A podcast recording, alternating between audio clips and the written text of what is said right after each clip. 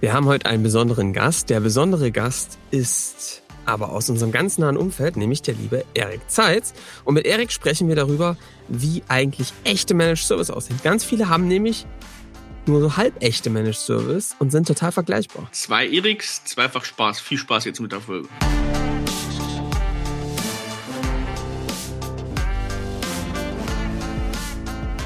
Willkommen zum Scaling Champions Podcast. Konkrete Tipps und Werkzeuge für die Skalierung deines IT-Unternehmens. Hier bekommst du komprimiertes Erfahrungswissen aus über 80 Skalierungsprojekten pro Jahr. Zusammengestellt von Johannes Rasch und Erik Osselmann. Und damit auch von uns ein herzliches Willkommen zum Scaling Champions Podcast. Äh, wir haben heute mal wieder einen neuen Gast und der ist noch aus unserem Team, nämlich der liebe Erik Zeitz heute. Hallo Erik. Moin, moin, grüß dich. Ja, der Erik ist heute da und der Erik ist ja schon äh, äh, wirklich ein, ein, echtes Urgestein bei Scaling Champions und deswegen wurde es höchste Zeit, dass du mal hier ähm, vorbeikommst im Podcast. Und äh, wir mal. Du hast die zweite interne Folge, ne? Stimmt. Nico war bisher erst da. Und ja. wir mal miteinander quatschen. Erik, ähm, du bist ja ähm, ganz ähm, viel in den Skalierungsprojekten äh, mit äh, unseren IT-Unternehmern, IT-Unternehmerinnen unterwegs.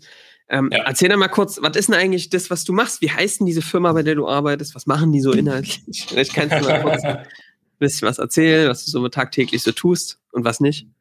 Also erstmal cool, dass ich auch mal auf die Erdentribüne darf hier. Da waren ja schon äh, ganze, ganze Größen waren ja schon. Jetzt, jetzt kommt nur mal jemand aus dem Consulting vorbei, aber ja. Ähm, ist ja, ist ja, glaube ich, auch mal ganz spannend, was wir da so äh, machen, was ihr, ähm, Erik und du dann äh, quasi immer, äh, ja, auch euch neu ausdenkt mit euren. Und die fremden Lorbeeren sozusagen nach außen schießen. Ne? Lorbeeren äh, mal quasi nach außen schießen ja. und dann äh, im Zweifel auch das äh, wieder einzusacken, was versprochen wurde. Äh, nee, Quatsch. Sehr, sehr, äh, sehr, sehr cool, äh, mal da zu sein. Ich bin ich der zweite Erik, der, der immer auch gerne verwechselt wird. Ich kriege immer ganz viele LinkedIn-Nachrichten, dass der Podcast so cool ist. Gerne ähm, geschehen. Freue ich mich immer sehr. Ähm, am Anfang habe ich Erik Osselmann immer noch weitergeleitet und gesagt, hey, guck mal, mittlerweile schreibe ich manchmal nur noch, super, freut mich, dass es euch gefällt. Danke, es ist viel Arbeit. Dankeschön, es ist viel Arbeit äh, von mir da reingeflossen. von daher, äh, genau, sind wir mit der Namensvetterschaft eigentlich äh, auch manchmal ganz spannend unterwegs. Ähm, jetzt bin ich natürlich nicht derjenige, der den Podcast macht, sondern ich bin derjenige, der bei uns das Consulting und das ähm, Produkt verantwortet. Das heißt, ähm, mein Tag besteht daraus, ähm, ja, ganz viele IT-Unternehmen in Deutschland ähm, zu Scaling Champions zu entwickeln ähm, und da äh, ja wirklich auch zu gucken, was können die richtigen Geschäftsmodelle sein, was können die richtigen Vermarktungsstrategien sein, die richtigen Positionierungen da mit den Unternehmern ähm, und deren äh, Fach- und Führungskräfte zusammenzusitzen und zu gucken, dass wir da ein gutes Modell auf die Beine stellen. Und auf der anderen Seite ähm, gehört natürlich genauso dazu, dass wir unser eigenes Produkt weiterentwickeln, unsere Leute ausbilden und, und, und. Ähm, das heißt, ich würde sagen 50-50. Ähm, die Hälfte der Zeit stehe ich an der Front ähm, bei Kunden ähm, und die andere Hälfte der Zeit kann ich nutzen, um den neuen geilen Scheiß, den man so findet, ähm, zu Positionierung, zu Vermarktung mit den Kollegen aufzusammeln und dann äh, auch quasi in unsere Produkte zu verpacken. Sehr cool. Also ich glaube, wir können irgendwann noch mal eine, sogar, glaube ich, wenn es euch interessiert, dann äh, schreibt uns mal vielleicht mal einen Einblick geben, Erik, ähm, aus deiner Sicht, wie du so ähm, das Consulting-Team, wie ihr das aufgestellt habt und, und, und, und was da jetzt vielleicht sich auch über die letzten Jahre verändert hat, weil ich glaube, das ist ganz spannend, doch mal zu erleben, wie ja. schlägt sich denn dann Skalierung auch um in so einem Team? Was gibt es da für Hürden? Was haben wir gelernt? Was hat gut funktioniert zu systematisieren? Ähm, was nicht? Und ne, Ausbildung ist ein ganz zentrales Thema. Wie macht man das ähm, wiederholbar? Um, ähm, aber heute soll es erstmal um was anderes gehen, Erik. Und zwar ähm, um ein Thema, was uns doch im Alltag ähm, sehr, sehr häufig umtreibt, und zwar das Thema Managed Services.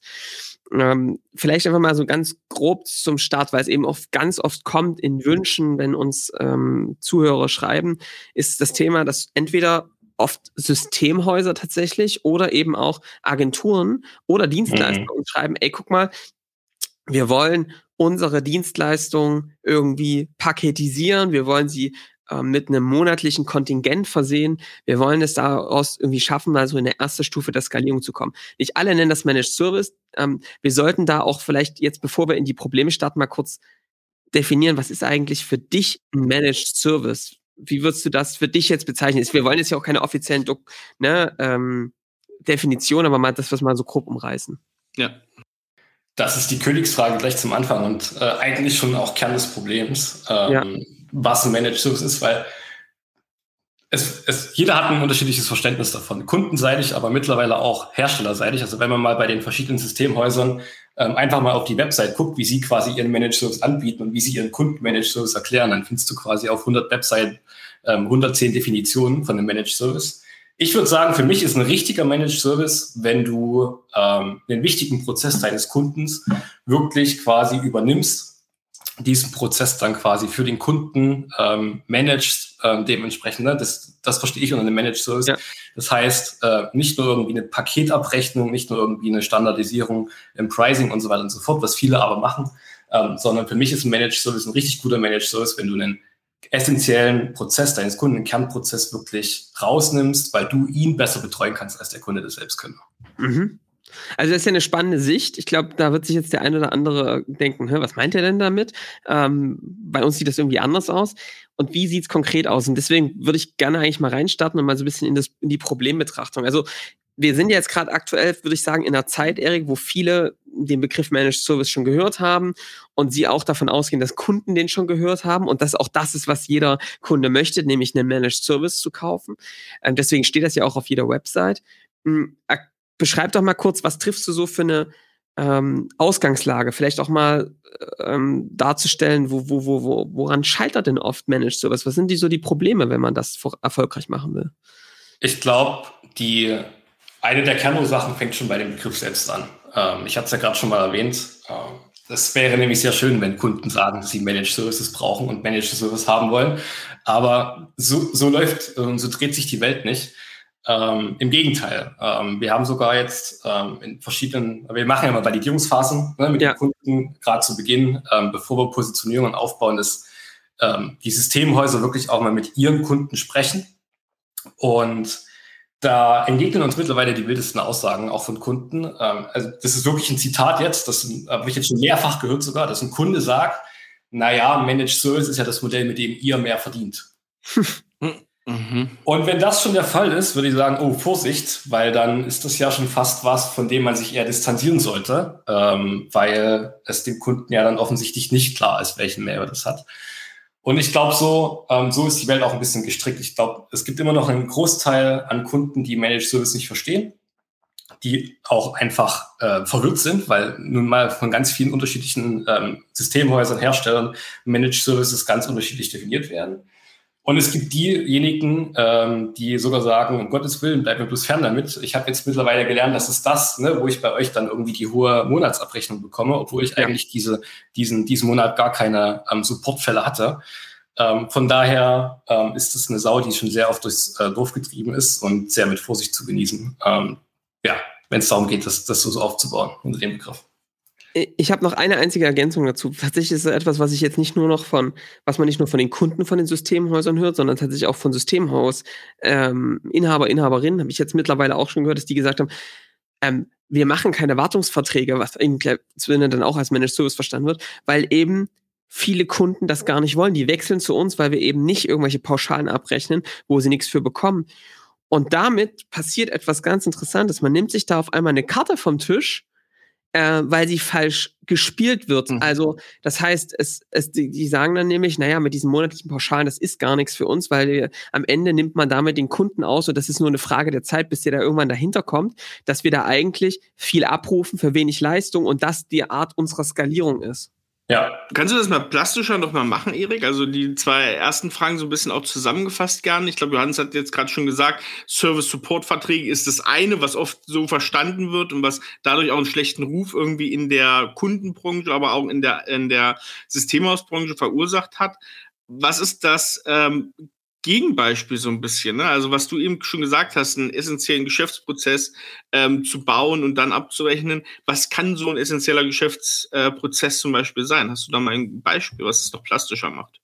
Da gibt also auf jeden Fall, da gibt es ganz viele Beispiele. Wir sollten vielleicht auch irgendwie im Laufe der Sendung mal auf zwei, drei noch ähm, ja. im Detail drauf gucken. Ich glaube, das wäre mal ganz spannend, das auch mal sehr haptisch zu sehen das, das kann ganz unterschiedliche Formen haben, ne? je, je nachdem, wo ich herkomme. Wenn ich aus dem Systemhausbereich äh, komme, dann kann es wirklich ein, ein, richtig guter Managed Service sein, ähm, wenn ich ähm, wirklich den IT-Betrieb mache, aber vielleicht zum Beispiel für eine bestimmte, für eine bestimmte Branche, für eine sehr enge Nische, ne? dass ich zum Beispiel sage, ähm, ich bin quasi für große Arztpraxen oder Ärztehäuser, ne, übernehme ich quasi den IT-Betrieb. Ich weiß, was die für ähm, Anforderungen an die IT haben. Ich weiß aber auch, was die zum Beispiel für Sach Fachsoftware im Einsatz haben ähm, und betreue auch gleich die Fachsoftware mit, ne, damit der Kunde ähm, nicht irgendwie zwei Ansprechpartner hat, hier den, den Softwarehersteller, hier ein Systemhaus, da noch jemanden, der die Telefonie macht oder was weiß ich, sondern das wirklich ne, auf einen Kunden zusammen zu paketieren.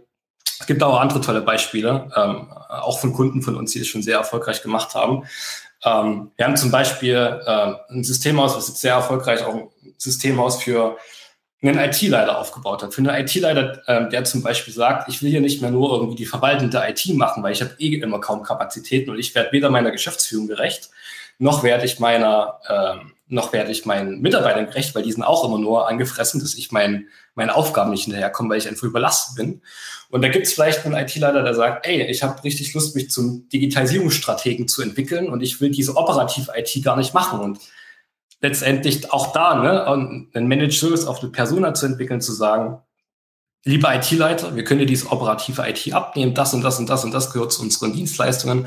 Auf der anderen Seite helfen wir aber auch mit verschiedenen Inhalten dir dabei, vom IT-Verwalter wirklich auch zum Digitalisierungsexperten zu werden. Ist ja jetzt auch kein, kein No-Brainer, mal eben ja. eine Digitalisierungsstrategie zu bauen und es wirklich gut auch im Unternehmen zu verankern. Und dann, ne, also neben, ich sag mal, neben der Wald- und Wiesen-IT, die man üblicherweise so kennt, ähm, noch äh, gute Managed Service, also gute Additional Value, sagen wir immer, auch wenn es ein bisschen englisch ist. Ähm, aber da noch äh, einfach zusätzliche Werte für denjenigen, die es machen, nebenbei anzubauen. Weil das ist ja auch, das ist ja auch der eigentliche Grund, ähm, warum die Systemhäuser äh, Managed Services machen wollen, beziehungsweise in dieses Feld vorstoßen wollen. Es geht ja nicht darum, irgendwie mal nur irgendwie eine Standardabrechnung zu haben, sondern es geht ja vor allem auch darum, so ein Stück weit der der Vergleichbarkeit zu entfliehen, in denen mhm. Systemhäuser, glaube ich, sehr äh, betroffen sind. Ähm, und diese Vergleichbarkeit äh, kannst du mit Managed Services entfliehen, aber viele, viele machen es falsch und landen wieder in der Vergleichbarkeitsfalle, wenn du den Managed Service eben nicht richtig aufbaust. Also Erik, könnte man jetzt zusammenfassen, wenn ich dir jetzt äh, so aufmerksam zuhöre, dass viele Managed Service eben falsch verstehen, weil sie darunter einfach verstehen, technische Services für sich selbst zusammenzupacken und das eben aus einer internen Sicht vor allem tun. Ähm, ist das die Sackgasse der Woche? Oder was würdest du sagen, ist die Sackgasse, in die da viele reinrennen, wenn sie sich trotzdem mit Managed Services beschäftigen? Ich würde die, sagen, die Sackgasse der Woche ist, dass viele auf dem Weg zum Managed Service alten Wein in neuen Schläuchen machen. Mhm. Was meine ich damit? Ich, ich glaube, das haben schon viele erkannt ne, und sehen auch diesen Managed Service als Chance, sich von anderen abzugrenzen, weil wenn ich so Infrastrukturservice mache, ein ähm, bisschen Security, ein bisschen Office-Software und so weiter und so fort, dann gibt es halt extrem viele Systemhäuser auch in Deutschland, die das anbieten. Ähm, Gerade nach Corona hat auch dieses, ich brauche einen regionalen Partner, nochmal mehr abgenommen. Ähm, es gibt auch mittlerweile Remote-Systemhäuser in Osteuropa, die in Anspruch genommen werden und, und, und. Ähm, die haben alle, also wenn, wenn wir uns so, so ein typisches Systemhaus angucken, dann sind die ähm, voll bis Oberkante Unterlippe. Mhm. Es gibt ja keinen, der sagt, gib uns Aufträge irgendwie, wir haben nichts zu tun. Und auf der anderen Seite sind die natürlich auch nicht, oft nicht besonders rentabel. Also die arbeiten sich einen weg und äh, am Ende des Jahres steht dann nicht viel unterm Dummstrich. Ja. Ähm, was auch total belastend ist. Nicht nur für die Unternehmer, sondern auch für die, für die Mitarbeiter. Und viele sehen dieses Managed Service Thema schon auch als, als, als Möglichkeit, ähm, sich abzugrenzen von anderen Anbietern. Und jetzt würde ich sagen, die Sackgasse der Woche ist, das aber nicht konsequent, nicht radikal genug umzusetzen. Was dann nämlich viele machen, ist quasi Standard-Services ähm, oder Paketierungen zu schnüren auf dem, was sie bisher machen, auf der bisherigen Leistungen, die sie bisher vertreten. Und viele fragen sich dann natürlich trotzdem, wie kann ich mich jetzt abgrenzen? Und dann landen aber alle beim Gleichen. Ich habe eine ich habe eine proaktive IT, ich habe einen direkten Ansprechpartner, ich habe fest kalkulierbare Kosten zum Fixpreis, bla bla bla. Ich kann monatlich ähm, kündigen. Ich kann monatlich Unsere Innovationen sind Managed Services im Netflix-Abo. genau. Und all das sind Dinge, das tut mir leid, das so hart zu sagen zu müssen, aber das ist totaler Bullshit, ähm, wenn man das als einziges ähm, Alleinstellungsmerkmal oder als einzige Neuerung nach außen präsentiert. Erstens ist es keine Neuerung mehr. Im Gegenteil, es ist auch schon totgeritten noch im Löcher. Ja. Ähm, ja, zweitens ist es mittlerweile zum Basisfaktor geworden. Also Kunden erwarten das, dass ich monatlich kündigen kann. Mhm. Und das größte Problem ist, es gibt auch viele, die es versprechen und nicht einhalten. Hm. Und selbst wenn ich wirklich derjenige bin, der nicht dann doch nochmal eine Zusatzabrechnung schickt, wenn ich nicht doch derjenige bin, wo dann nicht der direkte Ansprechpartner dran ist und ich all diese Dinge halten kann, dann habe ich das Problem, dass ich mich von denjenigen, die das Versprechen aber nicht einhalten, auch nicht abgrenzen kann. Und dann sind wieder ganz viele in der Vergleichbarkeitsfalle und können sich von ihrem eigenen Feindbild nicht abgrenzen. Ja, also da merkt man einfach, der Erik macht das halt öfter. äh, ich rede ich, ich red zu viel, ne? Nein, nein, nein, nee. nein, gar nicht. Das ist halt voll auf den Punkt. Äh, das ja. ausgesprochen, äh, was, was, was, glaube ich, Sache ist und das, äh, und das auch äh, erbarmungslos, ist ja auch richtig, genau richtig so. Ähm, jetzt, also das, das leuchtet ein, das ist äh, verständlich wenn ich jetzt sage, okay, verdammt nochmal, äh, wenn ich jetzt mal ganz ehrlich zu mir bin, genauso ist es bei mir gerade. Ähm, wir sind zwar voll, aber so richtig profitabel ist nicht. Wir haben zwar Managed Service, aber so richtig, wir kriegen die auch irgendwie verkauft, aber für, ich glaube, viele muddeln die dann doch noch um, oder? Weil sie dann doch nicht so richtig auf den Kunden passen und paketieren dann doch wieder individuell. Ja? Genau, dann, dann passt dem Kunden der Standard doch nicht, dann wird halt da nochmal eine Zusatzklausel eingefügt. Und mhm. Genau, und dann äh, habe ich eigentlich die Idee, eine Fabrik zu haben und baue dann doch wieder ganz viele kleine Manufakturen drumherum und irgendwann fällt das Dach von der Fabrik ein. So, und dann, ne, wofür eigentlich der ganze Aufwand? So, Erik, jetzt haben wir jetzt alles verstanden. Jetzt ist doch die Frage, okay, wie sieht jetzt die Alternative dazu aus? Also, äh, wenn es das nicht ist, was ist es dann? Ähm, wie, vielleicht sollten wir auch damit anfangen, wie schaffe ich das denn jetzt, einen wirklich einzigartigen Managed Service aufzubauen? Und was ja. brauchst du noch? Die Antwort ist ein bisschen diffizil. Ähm, ich glaube, viele gehen schon den richtigen Ansatz, sind aber dann auch nicht tief genug unterwegs. Ja. Also, wenn man sich so anguckt, ne, klar, dass man sich dann irgendwo ähm, in der Richtung spezialisieren sollte und nicht diese Wald- und Wiesen-IT. Also ich mache ein bisschen Resetting von Security-Software, ich mache IT-Infrastruktur, ich mache ein bisschen Netzwerktechnik und, und, und. Ähm, dass ich damit dann auch in einer, in einer geilen Positionierung, in einer geilen Abgrenzung auch gegenüber meinen Konkurrenten ähm, nicht ewig weit komme, haben die meisten verstanden und versuchen sich zu spezialisieren. Das kann man in verschiedene Richtungen machen. Ich würde auch sagen, das ist trotzdem gleichzeitig ähm, der Lösungsansatz, auch wenn es nicht immer ganz zu Ende gedacht wird. Also, in welche Richtungen kann ich mich spezialisieren? Ich kann zum Beispiel mir angucken, ob ich ähm, auf eine bestimmte Zielgruppe gehen möchte. Wobei ich da auch nochmal unterscheiden würde. Eine bestimmte Zielgruppe kann sein, ähm, dass ich mich auf ähm, eine bestimmte Branche, eine bestimmte Vertikale fokussiere. Also wir haben Systemhäuser, die haben zum Beispiel ähm, einen sehr guten Managed Service ne, für Rechtsanwälte, für Kanzleien aufgebaut, ähm, die andere für Ärztehäuser, die das sehr, sehr erfolgreich machen und auch wirklich ähm, wertschöpfungsseitig, müssen wir dann auch vielleicht noch mal ein bisschen tiefer reingehen. Wir können das nochmal ähm, erweitern, Ingenieurbüros, Agenturen. Ingenieurbüros, Agenturen und, und, und. Pflegedienste. Ja, ja. alles Mögliche. Ja, das, wenn das, da kann man erstmal reingehen, dann ist halt der wichtige Punkt, da nicht abzubrechen, zu sagen, ja, ich mache das nur für die. Mhm. Weil spätestens, wenn der Kunde den IT-Dienstleister einkauft, wird er ihn unter Umständen auch mal noch mit anderen vergleichen. Und wenn dann auch produktseitig nicht klar ist, was ich denn jetzt besser mache als der andere, dann war das zwar eine nette Verpackung, aber wenn der Kunde nicht merkt, was produktseitig wirklich der Benefit, der Vorteil gegenüber dem Konkurrenten ist, ähm, dann hat die ähm, nette Verpackung zwar zum Lead geführt, aber nicht zum Kunden. Mhm. So, das ist aber zum Beispiel eine Möglichkeit, in der ich mich bewegen kann. Zielgruppe bedeutet aber auch, ähm, dass ich mich auf bestimmte Personas fokussieren kann. Viele schaffen es nämlich nicht, äh, sich auf eine, eine bestimmte Vertikale festzulegen. Also wenn ich da meinen Rechtsanwalt hatte, da hatte ich mal ein produzierendes Unternehmen, da hatte ich ein Ingenieurbüro als Kunden und, und, und dann ist es halt auch auf Basis des Kundenstamms, den man bisher hatte, sehr schwierig, sich auf eine bestimmte Branche festzulegen. Aber dann geht es vielleicht zum Beispiel über die, über die Persona. Ja, also Beispiel gerade, vielleicht suche ich ganz bestimmt nach Unternehmen, die einen IT-Leiter haben, der nicht mehr nur Verwalter sein möchte, sondern Digitalisierer.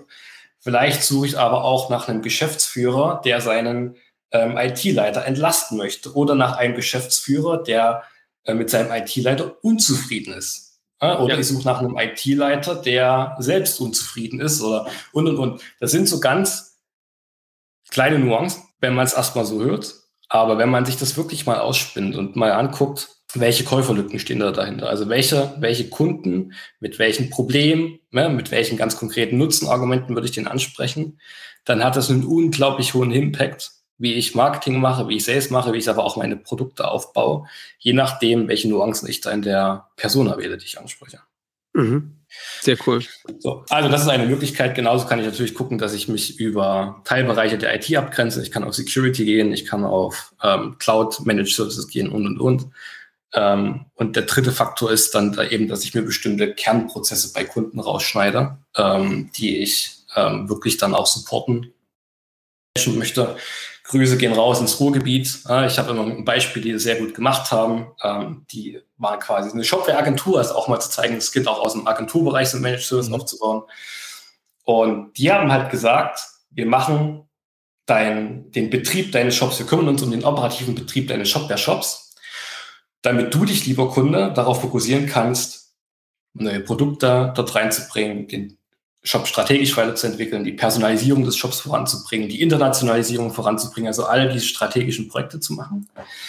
Und damit das Ding stabil läuft, dass die Lastspitzen ausgehalten werden, dass am Black Friday nicht gerade der Shop abrauscht, dass wir Analytics haben, dass wir äh, auch einfach ne, Entwicklungsvorschläge ähm, dir reingeben können auf Basis des Nutzerverhaltens. Um all diese Sachen kümmern wir uns, weil wir das viel besser können, als wenn du das mit deinen drei Leuten versuchst, mal eben nebenher zu machen. So, das sind eigentlich, würde ich sagen, die drei Dimensionen, ähm, über die man sich da nähern kann. Das ist quasi dann die Art und Weise, ähm, wie man es machen sollte.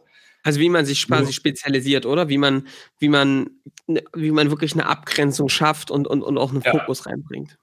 Mhm. So, und dann gibt es noch die vierte Dimension, und das ist eher so ein kleiner Zusatz. Und das sind so für uns die Produktmerkmale zu sagen, wie wir es gerade schon gesagt hatten, wir hatten eine proaktive IT. Ähm, das wird vom Kunden trotzdem noch gern gelesen, ja, aber ähm, wir haben einen direkten Ansprechpartner, wir sind monatlich kündbar und, und, und. Ähm, das sind immer gute Sahnehäubchen, aber niemals die Torte. Wie ist das jetzt, wenn wir gerade bei den Beispielen sind, so ein bisschen die Wertschöpfungsseite sich mal anzugucken? Also ich finde gerade das sehr plastisch mit dem Beispiel ähm, Agenturleistung, Shopbetreiber. Ähm, wie findet so eine Wertschöpfung da statt? Also wie rechnen die zum Beispiel ab, solche, solche Unternehmen?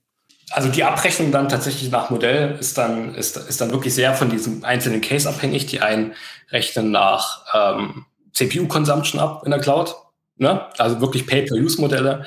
Die anderen rechnen nach ähm, Arbeitsplatz ab. Ne? Also ich, mein Kunde bezahlt einen bestimmten Betrag X im Monat für einen Arbeitsplatz, den ich quasi mit Infrastruktur und Support ähm, letztendlich bereitstelle. Ähm, oder es gibt ein festes Modell, ne? dass du sagst, es gibt zum Beispiel eine, eine, eine Basis-Managed Service, dass du ja. ähm, da erstmal die Security drin hast, ähm, weil das ist ein Basisfaktor, dass da nicht irgendwas abrauscht, ähm, dass du da drin hast, äh, sag ich mal, den üblichen Support mhm. und dass du dann zum Beispiel Digitalisierungsmodule oben drauf baust. Ne? Dass du, wenn du jetzt in der ähm, in der Praxis unterwegs bist oder beim Steuerberater, nehmen wir uns mal die, die Arztpraxis raus, dann könntest du sagen, du hast ein Basismodul, das kostet Summe X im Monat. Und weil du ja dann diese Zielgruppenexpertise hast, kannst du dann auch sagen, ich ähm, dir noch die digitale Patientenakte, ich verkaufe dir noch ähm, das digitale ähm, Terminmanagement mit deinen Patienten und, und, und als einzelne Module zum Festpreis obendrauf. Das sind so also quasi so ein, du hast ein Basispaket und dann hast du Leistungspakete, für die du extra dann einfach der monatliche Beitrag höher wird, weil du dann eben auch ein, äh, ein Outcome dafür hast als, als Kunde. Genau. Hast du, mal, hast du noch mal Beispiele für umsatzbezogene Sachen auch noch mal? Also jetzt gibt es da im Shop-Bereich zum Beispiel sowas, wo du auch, wo auch damit gearbeitet wird, weil das würde ja auch noch mal so das entkräften, ne, was wir anfangs gesagt hätten, diese dieses platte monatliche Abrechnen. Ne? Also ich glaube, da sind die Leistungspakete schon ein Effekt davon, aber auch zu sagen, okay, das kommt sehr auf den auf den Use Case sozusagen an, wie viel auch genutzt wird. Das ist dann im Detail immer tatsächlich ein bisschen schwierig. Da können auch, glaube ich, die meisten, die das schon mit ihren Kunden mal aufgebaut haben, ähm, das, das gut nachempfinden. Weil letztendlich, selbst wenn ich den, wenn wir uns das Beispiel mal nehmen und ich den Betrieb eines Shops verantworte, dann habe ich immer nur noch wenig Einfluss darauf, wie viel Umsatz dieser Shop wirklich macht. Also wenn auf der anderen Seite jemand die das User Interface oder das, die Google Ads, die da drauf laufen oder was weiß ich, einfach gegen die Wand fährt und verknallt, bin ich dann auf einmal auch mit arm. Ähm, mhm. ne? Das ist irgendwo auch eine Art von, von Risikomanagement. Aber also wenn ich eins gelernt habe in diesen ganzen Managed Services Positionierungen, dann ist, dass es dass das Preismodell wirklich das allerletzte ist, was irgendwie was ausmacht, um ehrlich zu sein. Wenn du einen geilen Managed Service gebaut hast für eine Zielgruppe, ähm, wo wirklich ein Mehrwert drin steckt, mehr als nur ich betreue die IT, dann spielt der Preis hinten raus ähm, oft eine sehr untergeordnete Rolle. Mhm. Und auch das Preismodell, ob das dann Pay-per-Use ist oder Standard ja. oder was weiß ich. So, Eric, jetzt, also so, soweit klar, durch Spezialisierung kannst du es vor allem in der Sichtbarkeit und in der, in der, in der Ausgangsbasis quasi mit den Kunden, ähm, wie du startest, quasi klarer machen und auch die Wertschöpfung wird dadurch einfacher. Jetzt ist doch, glaube ich, das zentrale Problem dabei, dass viele da jetzt einfach so ein bisschen im luftleeren Raum hängen. Ne? Die sagen sich, okay, alles klar, habe ich verstanden, ja. bin gerade zu breit. Ähm, aber wie mache ich es denn jetzt nun spitzer?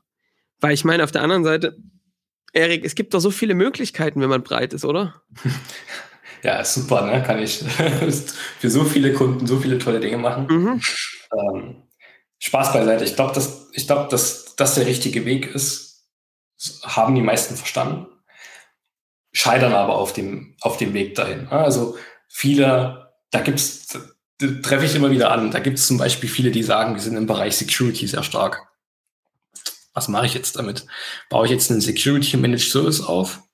Gib's mal bei Google ein. Da gibt's auch schon 364 in Deutschland. Ja. So, dann kann ich weiter in diesem Prozess entlang gehen und mich fragen, ja, okay, welche, welche von meinen Kunden könnte den Security Managed Service besonders gut gebrauchen? Naja, diejenigen, die sehr stark betroffen sind, wenn die IT mal ausfällt, kritisches Unternehmen beispielsweise, ähm, dann lass uns doch quasi einen Security Managed Service für kritisches Unternehmen aufbauen. Und wenn ich das gucke, finde ich aber auch vielleicht nicht mehr 364, sondern aber immer noch 180. Ja, weil ja. diese Gedankengänge sind ganz oft die gleichen. Und da fangen viele Unternehmer und auch viele, viele Teams an zu resignieren und lassen sich dann auf diese weichen Faktoren ein. Dann sagen sie halt, na gut, dann lassen sie es aber nehmen. Das sind dann eine ganze, ganze Handvoll Argumente, ne? zu sagen, ey, guck mal, du kannst bei uns monatlich kündigen, du kannst, du hast einen Proaktivity, einen direkten Ansprechpartner, wir haben Security, ne? Wir haben die und die Partnerstatus ähm, im Security-Bereich, bestimmt ein paar mehr als die meisten anderen Systemhäuser. Und glauben dann, dass die Summe all dieser kleinen Faktoren ähm, sich dann irgendwann mal aufrechnet und lohnt. Das ist aber oft nicht der Fall, ähm, dass das ausreicht. Das ist ein, ein erster richtiger Schritt vielleicht, aber auf jeden Fall noch nicht der große Sprung. Mhm. Und wie sieht der Sprung aus? Jetzt ist, jetzt ist die Frage, wie der Sprung aussieht. Naja, ähm, die meisten stehen dann vor einer Grundsatzentscheidung. Die Grundsatzentscheidung lautet, will ich jetzt quasi für das, was ich kann, nur eine neue Verpackung? Und das würde ich auch erstmal nicht verurteilen, das kann man erstmal machen. Ähm, mhm. Dass man ne, das überhaupt erstmal in die Außenkommunikation ähm, reinbekommt, dass der Kunde sieht, was er alles an mir hat, vielleicht auch gegenüber anderen. Aber es ist, wie gesagt, nicht der große Sprung. Die kommen, egal über welche, über welche Schiene du dich spezialisierst, kommst du immer wieder an den Punkt, wo du dich entscheiden musst, ähm, will ich das, was ich kann, jetzt neu vermarkten oder bin ich dazu bereit, auch neben dem, was ich mein Team aktuell schon leisten kann, mir neue Dinge anzueignen. Also wenn ich einen Managed Service aufbauen will für eine bestimmte Zielgruppe, dann sollte ich die Fachsoftware mit supporten. Anders wird es total schwierig.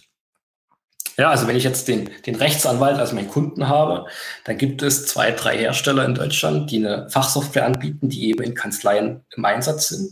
Und ich sollte diese Fachsoftware irgendwo mit beherrschen, damit ich einen geilen Managed Service anbieten kann. Ja. Mindestens mal. Da muss ich was neu machen.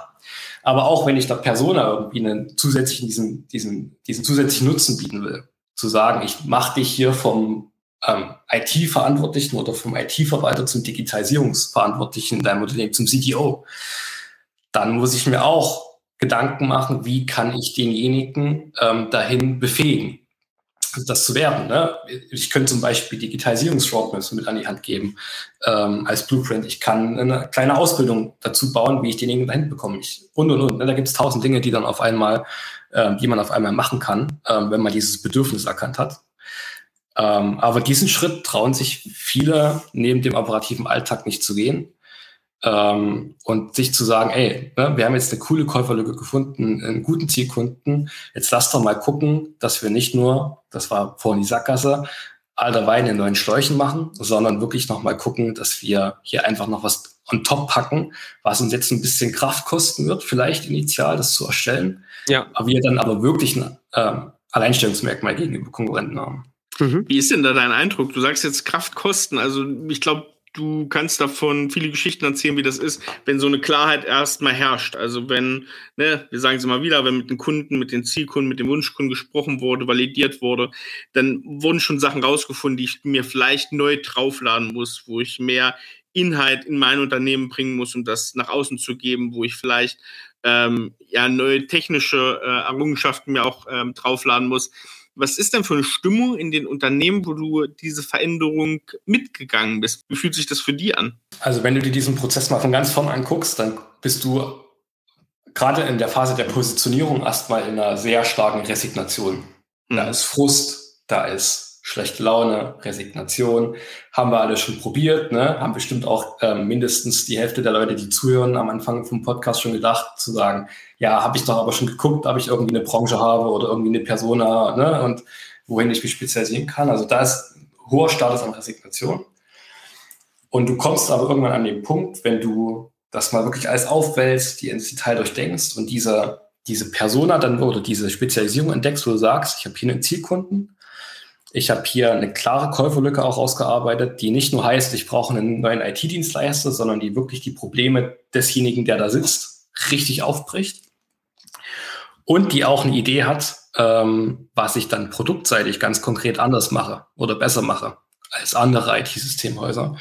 Ähm, dann entsteht da eigentlich eine unglaubliche Dynamik. Dann kommen auch, ne, dann gibt es vielleicht noch ein paar Dinge neu zu erstellen, aber du musst dich ja jetzt nicht hinsetzen ähm, Erik, ne, und dann irgendwie das alles zu erarbeiten und zu sagen, guck mal, ähm, das sind noch Aufgaben, das müssen wir machen, das muss noch in die Produktentwicklung fließen, sondern du machst es ja dann mit den ersten Kunden gemeinsam. Mhm. Und wenn das einmal passiert ist, ist die Dynamik extrem geil und dann haben auch die Mitarbeiter auf einmal wieder Freude, weil sie irgendwie auch mal was Neues ähm, da vorstoßen können und einen richtigen Effekt auch am Kunden sehen.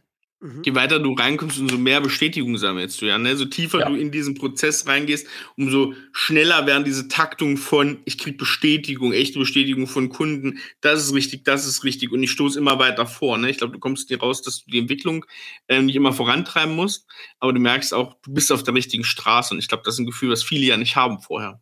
Total, ja. Ich glaube, auch da wieder scheitern die Leute, ähm, die Unternehmer mit ihren Teams vor allem an dem Punkt, diese, diese Käuferlücke bei ihren Zielkunden richtig zu sehen. Wenn ich frage, was sind die Probleme eurer Kunden, dann sagen die in der Regel, naja, die suchen einen neuen, besseren ähm, IT-Dienstleister. Äh, mhm. Die suchen einen vertrauenswürdigeren, ähm, zuverlässigeren Ansprechpartner. Das mag schon sein, ne, dass das quasi ein Aspekt ist, aber das ist nicht die Käuferlücke und nicht das, nicht das Problem ähm, eines IT-verantwortlich, nicht das Problem eines Geschäftsführers, ähm, den man in unterschiedlichsten Arten ähm, und unterschiedlichsten Facetten beleuchten kann. Und da aus der, ich suche einen, ich biete IT und du suchst einen IT-Dienstleister aus dieser Brille, aus dieser Voreingenommenheit auszubrechen, ähm, das fällt den meisten schwer. Und deswegen funktioniert auch diese Spezialisierungsübung. In welche Richtung kann ich denn jetzt abtauchen? Oft nicht.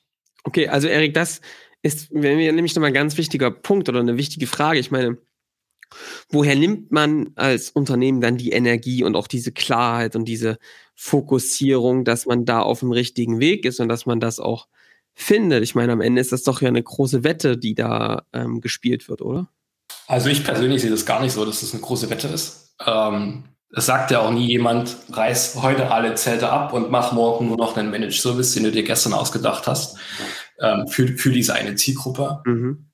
Aber gerade in der Neukundenakquise, ähm, sich meine Idee zu haben, mit wem will ich in Zukunft arbeiten. Alleine da entsteht ja schon Energie, weil, sind wir mal ehrlich, jeder, der gerade zuhört, hat auch eine sehr klare Vorstellung davon, mit welchen Kunden, die er gerade hat, er zukünftig nicht mehr zusammenarbeiten möchte. Ja. Das fällt, das fällt den meisten auch äh, einfacher zu beschreiben ähm, als die Wunschkunden. Das ist auch ein guter Start. Ähm, und dann da, dann konkret zu sagen, ich habe mir meine Idee, ich spreche mal mit ein paar Vertretern von denen, ich gucke nochmal rein, ich versuche dieses, dieses, diesen Problemstatus, ähm, den die Kunden haben, besser zu verstehen. Und schaue einfach mal, dass ich mit den ersten Kunden mal in eine gezielte Vermarktung gehe, erstmal vielleicht auch mit einer Kampagne nur die anspreche, ähm, im Zweifelsfall in der ersten Generation auch erstmal mit dem IT-Service, den ich erstmal so habe, ne, also mein, beim Status Quo, ähm, wirklich auch zu punkten ähm, und da die ersten Dinge zu verkaufen. Mhm. Ähm, ist aus meiner Sicht, wenn man das quasi so macht, dann die ersten Kunden hat, mit denen was Neues ausprobiert, die Value, also ne, die neuen Werte dann auch, die darüber hinauskommen sollen, mit denen gemeinsam entwickelt, dann ist es eigentlich keine Wette, sondern eher aus meiner Sicht ein gezieltes Alltagsgeschäft. Cool, sehr cool. Das heißt also, ähm, der Faktor äh, Klarheit zu schaffen, echte Gespräche mit Vertretern aus der Wunschkundengruppe ist entscheidend. Definitiv. Ähm, Gerade bei den meisten ist es ja so, dass sie jetzt eben von einer Zielgruppe gerade nicht ähm, massig schon an Bord haben, sondern eher so eine sehr zersplitterte Kundenbasis aktuell haben. Wenn man sich da was rauspickt und sagt, ey, mit denen würde ich eigentlich gern Gas geben wollen, ähm, das würde ich gerne noch ein bisschen besser verstehen, mhm. da wirklich mal in Gespräche zu gehen. Vielleicht auch mal mit ein paar Vertretern, die man noch nicht kennt, ähm, die noch nicht Kunden sind. Ähm, das könnten zum Beispiel mal Lost Leads aus der Vergangenheit sein. Ja. Ne? Warum, haben die, warum haben die nicht gekauft damals? Die sind meistens sehr offen, um da nochmal irgendwie miteinander drüber zu sprechen ähm, dann bekommt die ganze Sache schon ein sehr gutes Fundament. Mhm. Und sag mal, Erik, diese, was, was ist denn so der für dich jetzt, ne, aus deiner, aus deiner, aus deiner Sicht? Du hast ja jetzt ganz, ganz viel mit den IT-Unternehmern zu tun, du trainierst die Leute. Und wir haben ja gelernt, dass irgendwie ein Großteil dieser Entwicklung auch so des Managed Service, was sich erstmal sehr technisch anhört, doch sehr viel mit der Unternehmer- und Unternehmerinnen-Persönlichkeit zu tun hat und damit auch was macht. Was ist, was würdest du sagen, was ist der Grund, warum die meisten das anstoßen, diese Transformation, so einen echten Managed Service zu bauen? Und was erlebst du, nachdem die Unternehmer, Unternehmerinnen das gemacht haben? Naja, ich, ich, ich glaube, aus diesem Status der Resignation heraus mhm. gibt es die einen, die darin verharren und sich damit zufrieden geben und sagen, okay, dann mache ich eben mein IT-Geschäft. Und da gibt es aus meiner Sicht leider noch viel zu wenige, ähm, die, sich damit, die sich damit zufrieden geben. Und es gibt aber auch die anderen, die dann konsequent drin rumbohren. Auch wenn es mit der Spezialisierung am Anfang vielleicht mal nicht immer so einfach ist und von der Decke fällt als Lösung. Aber die dann quasi dranbleiben, dran rumbohren, sich, wenn sie nicht weiterkommen, Feedback von außen holen, mit Kunden sprechen, ne, mit diesen ähm, Gesprächen dann zum Beispiel auch mal in den Markt gehen. Ähm, und diese, diese Beharrlichkeit an den Tag legen, das ist, glaube ich, ein, ein wichtiges Thema. Ein anderes wichtiges Thema ist sicherlich auch, wenn ich der Meinung bin, dass ich all das, was ich hier tue, schon so perfekt mache und dass das eigentlich, dass meine Kunden die Blöden sind, die halt einfach nicht verstehen, dass ein Managed Service ähm, für sie das bessere Modell wäre, eigentlich auch, ähm, dann sind es auch diejenigen, die meistens da nicht rauskommen. Ähm, also wirklich da sich als Lernender zu begreifen, zu sagen, ey, ich bekomme das hier gerade noch nicht hin. Offensichtlich habe ich das Problem und nicht meine ja. Kunden, ähm, dass sie den Managed Service äh, nicht kaufen. Ähm, ich muss da rausgehen, ich kann mich mit dem nicht zufrieden geben. Für mich meine eigene per Unternehmerpersönlichkeit, das, was ich hinten bei rausbekomme, nicht, ja, was meine Mitarbeiter ähm, letztendlich auch tagtäglich tun, nicht. Ähm, da voranzuschreiten sicherlich an der einen oder anderen Stelle auch mal ein bisschen mutig zu sein und zu sagen, ey, wenn wir, das ist jetzt eine coole Nische, die wir gefunden haben, ähm, ein spannender Produktansatz. Wird es werden für alle Ewigkeit, wissen wir noch nicht. Aber lasst doch jetzt einfach mal die nächsten zehn Meter in die Richtung laufen. Und zweifelsfall, wenn wir merken, das war nicht der richtige Weg, dann gehen wir nochmal zurück und bieten dann doch ähm, nach links und nicht nach rechts ab. Diese, diese Art von Mut äh, sollte vorhanden sein. Ja, also du brauchst schon einen Wunsch und Fokus auf Umsetzung und Execution und dann ähm, ähm, das ist schon mal irgendwie der entscheidende Hebel, oder? Nach, um nach vorne. Verantwortungsbewusstsein. Ja, also nicht, nicht, nicht genügsam zu sein, ein Verantwortungsbewusstsein an den Tag zu legen. Jetzt will ich das den meisten IT-Systemhäusern äh, und, und, den Unternehmern davon nicht absprechen. Ähm, aber diesen, diesen Blick und diesen Willen trotzdem zu haben, auch wenn sie selbst noch ne, bis oben in voll sind, selbst noch bei den Kunden hängen, selbst noch Projekte machen, selbst noch ähm, im Zweifelsfall auch ähm, die Inzidenz beheben.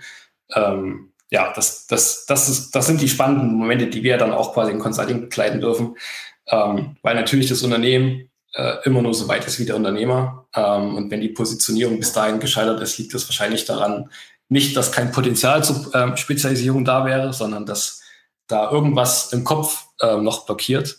Ja. Ähm, und das können total unterschiedliche Dinge sein, die sehr, sehr spannend dann miteinander zu heben sind. Ja. Ist so, ne? Aber ich glaube, das kann man auch noch mal da streichen. Also äh, der, der Unternehmer oder die Unternehmerin ähm, sieht, in, sieht in dem eigenen Unternehmen, das ist immer ein Spiegelbild. Ne? Das ist immer die Weite und die, die Reife eines Unternehmers, einer Unternehmerin, ist immer das Unternehmen im Unternehmen total sichtbar. Ich glaube, das ist wichtig auch zu wissen. Du begegnest jeden Tag bei der Arbeit oder ihrem Consulting im Produktteam. Ja. Und teilweise muss man da auch tatsächlich manchmal ein bisschen Mut zusprechen, weil ich habe schon ganz viele Unternehmer gehabt, ähm, gemeinsam im Workshop, die gesagt haben, ey Erik, sorry, wenn ich so sagen muss, aber wir können nichts Besonderes. Wir haben nichts. Mhm. Die sich wirklich ähm, sehr, sehr niedrig selbst einordnen, mhm. ähm, weil sie von Kunden geknechtet werden, um das mal auf den Punkt zu bringen. Ähm, weil sie auf diese Fragen, ne, welche Projekte habt ihr schon erfolgreich gemacht, an welchen Technologien seid ihr besonders gut, könnt ihr bestimmt, habt ihr bestimmten Menschen, mit bestimmten Personen schon mal einen besonderen Nutzen äh, geboten und und und. Wenn du auf all diese Fragen erstmal in erster Linie oder in erster Instanz keine Antwort hast, wäre halt der richtige Schritt, weiter tiefer zu graben. Das ist das, was wir dann mit den Unternehmern auch gemeinsam machen. Und die meisten halten aber diesen Schmerz nicht aus, auf diese Fragen keine Antwort zu haben und ziehen sich dann lieber wieder in ihr Steckhaus zurück. Also das heißt also, Erik, es ist doch interessant, ja, also die ähm, diese Enttäuschung auch, also zu gucken, okay, was ist denn wirklich da, sich da auch nichts vorzumachen, ja, finde ich auch ganz wichtig zu sagen, ey, das ist ja total besonders, dass wir hohe Qualität zum guten Preis liefern, ja, sondern zu sagen, ey, komm, ja. was ist denn wirklich, was schon da ist, was auch fundamental belegbar ist, da reinzugehen und sich das anzugucken und im Zweifel auch zu erkennen, ey, guck mal, so viel haben wir noch gar nicht, aber ehrlich gesagt erleben wir ja doch auf dem zweiten, dritten Blick, dass da ganz schön viel da ist, wenn man aus einem anderen Blickwinkel drauf guckt und das einfach sauber herausgestellt werden muss, ne, und man kann es auch ja. relativ zügig aufbauen. Ja, und genau diesen Sweet Spot zu finden, zu sagen, ich bin hier der Lernende, ich ne, ähm, will mich hier enttäuschen lassen auch und nicht in eine der beiden Seiten abzurutschen. Nicht zu sagen, wir können nichts, wir haben nichts Besonderes, ähm, wir haben ja keine besonderen Qualifikationen und Kunden, die wir besonders erfolgreich gemacht haben. Ähm, und sich dann wieder quasi diesen, diesen, diesen emotionalen Schmerz auch nicht auszuhalten und sich zu ja. wieder zurückzureiben, das, das ist die falsche Richtung. Und auf der anderen Seite hast du natürlich auch ganz viele, wie du gerade gesagt hast, die behaupten, naja, guck mal, wir können ja, sind ja monatlich kündbar, wir haben einen super IT-Service und so Support reagiert super schnell, ne? Ähm, das sich aber auch nicht selbst zu glauben und auch die Butter aufs Brot zu schmieren und zu sagen, das ist der geile Scheiß. Ähm, ich bin ja sowieso immer der Meinung, mhm. das sind Schutz, das sind Schutzbehauptungen. Also ich, ich glaube, kein IT-Unternehmer weiß wirklich, ähm, ne, dass das irgendwie das ist, was mich letztendlich am Markt ausmachen kann gegenüber anderen, weil es jeder behauptet. Dafür sind die alle viel zu smart und kommen viel zu sehr rum in der Systemausszene. Aber auch diese Schutzbehauptungen wegzulassen und zu sagen, das ist irgendwie das, was ich besonders gut kann und zu sagen, nein, ich habe es noch nicht gefunden, ich muss ja noch ja. weiter, muss ja noch weiter kramen. Ähm, das hat dann sehr viel mit der Persönlichkeit zu tun. Ja. Sehr cool. Was glaubst du, was das, was das ausmacht? Also für die, für die Zukunft auch der Branche? Also ich glaube, ähm, die IT-Branche an sich, aber natürlich total die Systemhäuser sind gerade im großen Umbruch. Wir haben ja schon zum Teil angerissen, warum das so ist. Lass uns doch mal so ein bisschen ähm, jetzt überlegen, was die Punkte sind, die du sehr positiv siehst, also wo du auch ähm, Potenziale siehst, was daraus entstehen kann, wenn diese Sachen konsequent durchgezogen werden in der Branche. Naja, ich glaube, dass die Systemhausbranche schon ein bisschen unter die Räder kommen wird. Das habt ihr wahrscheinlich schon mal ähm, sehr ausführlich diskutiert ja. ähm, in, in, verschiedenen Podcast-Folgen. Ich glaube, dass da aber auch echt ähm, sehr, sehr coole Chancen dahinter liegen, ähm, aus dieser Falle rauszukommen. Also ne, wir haben, ich habe wirklich schon mit vielen gesprochen, Unternehmern ähm, im Systemhausbereich, Führungskräfte, Fachkräfte, ähm, die selber so ein bisschen in dem Alltagstrott eingeschlafen sind, ne? diese Resi dem man diese Resignation auch an äh, mhm. merkt und spürt ähm, die 70, 80, 90 Stunden die Woche arbeiten, die letztendlich rein monetär äh, nicht mehr verdienen als eine gute Führungskraft in einem Konzern, ähm, aber vor allem auch ne, ähm, in der Belastung dann irgendwie ähm, das total spüren, dass sie auch ihren Mitarbeitern zum Beispiel nicht gerecht werden. Ähm, ich glaube, da schlummert sehr, sehr viel Potenzial. Ich glaube, dass wir ähm, mit der gesamten Systemausbranche ähm, in Deutschland, die ja sehr breit aufgestellt ist ähm, hierzulande, ähm, da noch viele spannende Prozesse ähm, sehen werden. Ich glaube, diese, also das Managed Service ist, Thema ist, ist, ist ja eigentlich nur eine Instanz von, ich muss gucken, wo ich mich hin entwickle. Das Managed Service Thema kann ein Vehikel dazu sein, ähm, diese Entwicklung vom Gelegenheitsdienstleister hin zum Spezialisten ähm, irgendwo auch zu verfolgen. Gibt sicherlich aber auch andere. Ich bin mir aber sicher, dass ähm, ganz viele ähm, daraus auch einen hohen persönlichen, emotionalen Nutzen ziehen werden, wenn sie sich in neue Kunden äh, oder mehr der guten Kunden dann wirklich auch bedienen können, ähm, in neue Themen mal wirklich eingraben können, nicht nur von A nach B springen. Ähm, das sehe ich als große Chance auch. Schafft es die Branche? Ich tue viel dafür. ich, ähm, wir, wir, geben uns da äh, Mühe, an, an allen möglichen Fronten wirklich Gas zu geben. Du wirst jetzt natürlich von mir erwarten, dass ich sage, ja, die werden es alle schaffen. Äh, und wir haben eine ganz tolle IT in Deutschland. Ähm, ich bin da mittlerweile, glaube ich, ein bisschen, weiß ich nicht. Konsolidierung werden einfach stattfinden, ne? Das ist, glaube ich, klar. Und das in einem sehr hohen Maße. Ja. Ich glaube, es gibt ganz viele klickige Leute, die werden das auf jeden Fall schaffen. Die sind auch gerade schon dabei. Ja. Aus dieser, ich sag's, auch wenn es immer nicht respektierlich gemeint ist, aus dieser Wald- und Wiesen-IT rauszukommen, weil die wird es in Zukunft so nicht mehr benötigen. Ja. Ähm, und es gibt aber auch andere, denen ich zum aktuellen Stand, äh, Zeitpunkt das noch nicht zutraue, dass sie das verstanden haben. Dazu sind sie eben auch noch zu satt. Es ist ja jetzt nicht so, dass es denen in den letzten Jahren schlecht ging. Ähm, und da wird es ein paar geben, die unter die Räder kommen, da bin ich mir auch ganz sicher. Mhm. So, also, wer auf dieses Bild Bock hat, meldet sich bei Nein, also ich, ähm, die, äh, das sind, glaube ich, gute, gute Schlussworte, weil es, glaube ich, wirklich darum geht, sehr für sich eine Entscheidung zu treffen. Manche sagen, ey, komm, das will ich ähm, erleben oder das will ich eben nicht erleben. Und ähm, finde ich eine gute Perspektive, Erik. Jetzt, jetzt haben wir viel über die Perspektive gesprochen und auch ähm, wir sollten auf jeden Fall unsere Folge nochmal machen mit der internen Sicht, was du eigentlich so tust und wie ja, eigentlich das Team aufgestellt ist und was, was äh, ich glaube, das, das, das wäre echt, ja. das wäre echt interessant für die Leute. Du vielleicht noch ein Satz, vielleicht ja. ein, ein Punkt zum Schluss. Ne? Du kannst natürlich auf der anderen Seite sagen, guck dir mal die an, die es geschafft haben, einen richtig mhm. cool Managed Service aufzubauen. Also ja. nicht, auch da nicht ne, einfach nur eine Standardabrechnung, sondern wirklich mit einem, mit einem, mit einem standardisierten Produkt einen echten Kernprozess von Kunden zu übernehmen, ne, das einfach besser zu machen als die Kunden. Ähm, was die dir berichten können, ist, ist umso geiler. Ne? Die bekommen viel mehr Wertschätzung von ihren Kunden, die werden viel besser bezahlt, die haben viel mehr Zeit, ähm, auch quasi ihren Managed Service weiterzuentwickeln und nicht nur quasi von Kunden zu Kunden zu springen und zu gucken, dass sie irgendwie ähm, ja, Stunden abrechnen oder ähm, so schnell wie möglich von A nach B kommt, weil der nächste schon wieder ähm, dich gleich anscheißen wird, um mal auf gut Deutsch zu sprechen, dass du ja. zwei Stunden länger gebraucht hast, als er eigentlich das erwartet hat. Ähm, von daher ist das ein großartiges Bild, wenn man das auf der anderen Seite zeichnet. Jetzt müssen sich die Leute natürlich auch was angucken, deswegen haue ich hier mal in eine Seite rein, LinkedIn und Website, nämlich von der BitConnect. Ähm, da weiß ich, das ist, das ist durchaus okay. Ähm, Kunden von uns, die das, glaube ich, sehr gut geschafft haben, Anwaltsbranche ähm, da ähm, ganz cool aufgezogen haben und ganz gut entwickelt haben. Und ähm, da kann man sich das, glaube ich, mal angucken, wie die das machen, auch in der Außenkommunikation. Und ähm, ja, vielleicht einfach mal beim Dennis melden, wenn man sich austauschen will. Es gibt da unzählige Beispiele für, wenn ihr da welche braucht. Äh, meldet euch. Ähm, genau, euch aber die, die hauen wir ja mal direkt rein schon mal. Für genau. alle Bereiche. Ne? Das ist jetzt ein Beispiel. Die Jungs haben das ganz smart gemacht, um mal wirklich auf eine Branche, auf eine Vertikale zu gehen. Es gibt ein ja. paar, die das sehr gut auf Personas gemacht haben. Es gibt ein paar, die es sehr gut gemacht haben für den technologischen Bereich, für den Kernprozess und und und. Ähm, das ja Wer da, wer da ein paar Inspirationen braucht, der kann sich gerne melden. Apropos, wer da ein paar Informationen und ähm, Beispiele braucht, ein bisschen anonymisiert, der äh, kann sich gerne unser neues Paper runterladen. Yes. Da haben wir nämlich das Ganze gemacht. Da haben wir mal ähm, Wertschöpfungsprozesse uns angeguckt, ein bisschen vereinfacht dargestellt. Was macht man da auch auf der Vermarktungs- und Sales-Ebene? Was für Vorprodukte baut man dazu? Also im Grunde genommen mal in ein paar Seiten zusammengefasst, wie baut man überhaupt so ein skalierbares Angebot äh, in verschiedenen Bereichen? Und das haben wir jetzt schön zusammengefasst. Das ist, glaube ich, nochmal eine ganz gut ähm, ergänzende Lektüre hier zu dem Podcast. Ich würde ganz gern zu einem thematischen Ende kommen, Johannes, und dafür würde ich die nochmal eine kurze, rasche Zusammenfassung bitten.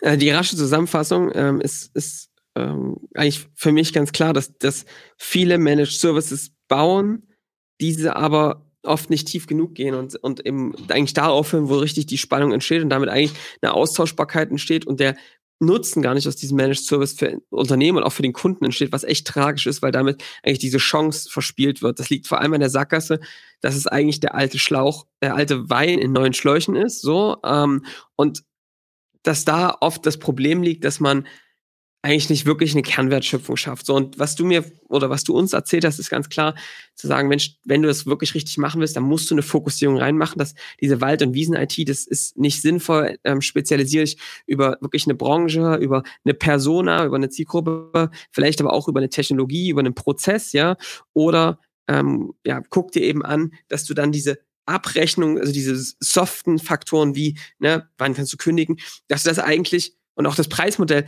ableitest aus dem, was die Kunden eigentlich brauchen. Und die Grundlage dafür sind eben Gespräche mit der Kundengruppe. Das gar nicht alles so zu vermuten und zu denken, man weiß das schon alles, sondern mit den Leuten zu sprechen und zu merken, ey, guck mal, das wäre eigentlich das sinnvolle Abrechenmodell. Ne? Ich kann dir zum Beispiel mal sagen, Beispiel, äh, wir haben ja noch einen Online-Shop ähm, und da ärgert es total, dass man eigentlich ein skalierendes Infrastruktur aufbauen will, ähm, aber dass die durch die Umsätze die ganze Zeit mitwächst und du mit eigentlich diesen Skalierungseffekt gar nicht willst. So, da ist das Preismodell steht eigentlich dem Wunsch entgegen, ja, das irgendwie so einzusetzen, dass irgendwie auch dieser Skalierungseffekt tatsächlich entsteht. Und das ist halt wichtig, das mit dem Kunden gemeinsam zu denken. Wie kann das Modell denn für euch geil aussehen, dass ihr mehr davon haben wollt, ja, dass es für euch Sinn macht, so eine Begleitung langfristig so.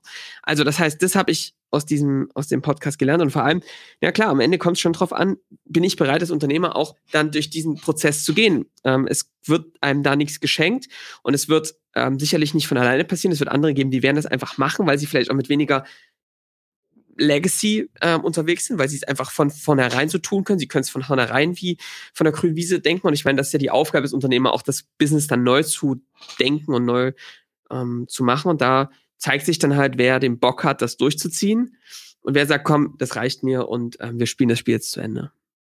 Das habe ich aus der Folge ähm, in aller Komprimiertheit mitgenommen. Und jetzt ist es ja so, äh, Erik, du kennst ja vielleicht unseren Podcast. Und ich hör bin dafür, dass du hier bist. Weil. Höre ich, hör ich sehr häufig äh, euren Podcast. Ja, genau. du, äh, du, du, bist ja durchaus einer, äh, mit dem ich mich am liebsten intern bei uns über Wein unterhalte. Du bist ein äh, alter ja auch, bist du, Erik. Ja, aber es ist auch so, Johannes. Das ist, ist jetzt vielleicht ein bisschen hart für dich, aber Erik, dein Lieblingswein, den kenne ich, der ist nämlich Wittmann Chardonnay, aber den haben wir schon auf der Liste. Chardonnay Reserve. Chardonnay Reserve von Philipp Wittmann. Ja. Und deswegen brauchen wir hier mal noch einen weiteren Wein der Woche von dir. Hast du denn was Schönes? Das heißt, du nimmst mir meinen Lieblingswein weg. Nimm dir deinen Lieblingswein weg ich, ich, und machst bitte was Neues. Verkürzt ist es genauso. Wie wär's denn mit, das haben wir, das haben wir doch vor gar nicht so langer Zeit Erik miteinander getrunken, auch sehr, sehr gut. Ähm, Bienenberg Spätburgunder von Bernhard Huber müsste das sein, richtig? Oh ja, das ist äh, äh, ne, äh, dekadent, aber schöner Tipp hier für den, für den Wochenausklang. Super. Äh, den nehme ich gern mit drauf, Erik. Guter Tipp. Gut. Ich sage jetzt mal so, ne, für euch, die hier zuhören, ist das Unterhaltung, für mich ist es Arbeiten. Äh, das sind dann die Gespräche. Ja? das sind dann die Gespräche. Sehr, Sehr schön. Also, witzig ist, wenn man weiß, wer die dritte Person am Tisch war, als wir den getrunken haben. Ja, ja genau. Arbeit, arbeitsamer Tag. Das wusste der, ich, gerade selber nicht mehr. Scheiße, ich erinnere mich. Ich erinnere ja. mich. Es ist dunkel, aber ich erinnere mich. Sehr gut. Ja. Ich würde sagen, äh, erstmal danke, dass du da warst, Erik. Ja, hat mir äh, super viel Spaß gemacht. Ähm, wir machen hier noch ein bisschen Attacke in der Systemausbranche und dann frei. Genau. Ich würde sagen, wem das gefallen hat, wer sagt, das muss er unbedingt mal teilen mit Systemhaus-Kollege ABC, raus damit. Äh, ich glaube, ein paar spannende Informationen hier aus dem Alltag, ähm, die Erik tagtäglich erlebt. Von daher, ihr wisst, äh, bewerten, abonnieren. Johannes, noch was? Ja, und vor allem ähm, ladet euch mal den Guide runter. Der ist jetzt wirklich ja, frisch rausgekommen, ja. frisch und da ist ganz viel Input von Erik Zeitz mit reingeflossen, so das Best-of aus den Projekten. Ähm, Gerade für Systemhäuser ganz, ganz spannend. Da werden auch viele Beispiele durchgenommen. Ähm, also gleich neun Cases irgendwie im Detail beschrieben. Also ladet euch den mal runter. Ähm, Erik, wo finde ich den? Na, dann findest du in den Shownotes, wie erwähnt. In den Shownotes finde ich den. So, da ist alles drin, da lädst du den direkt runter oder du, der hier gerade zuhört. Also, ich würde sagen, äh, wir hören uns in der nächsten Woche wieder. Bis dahin, macht's gut. Ciao. Ciao. Ciao.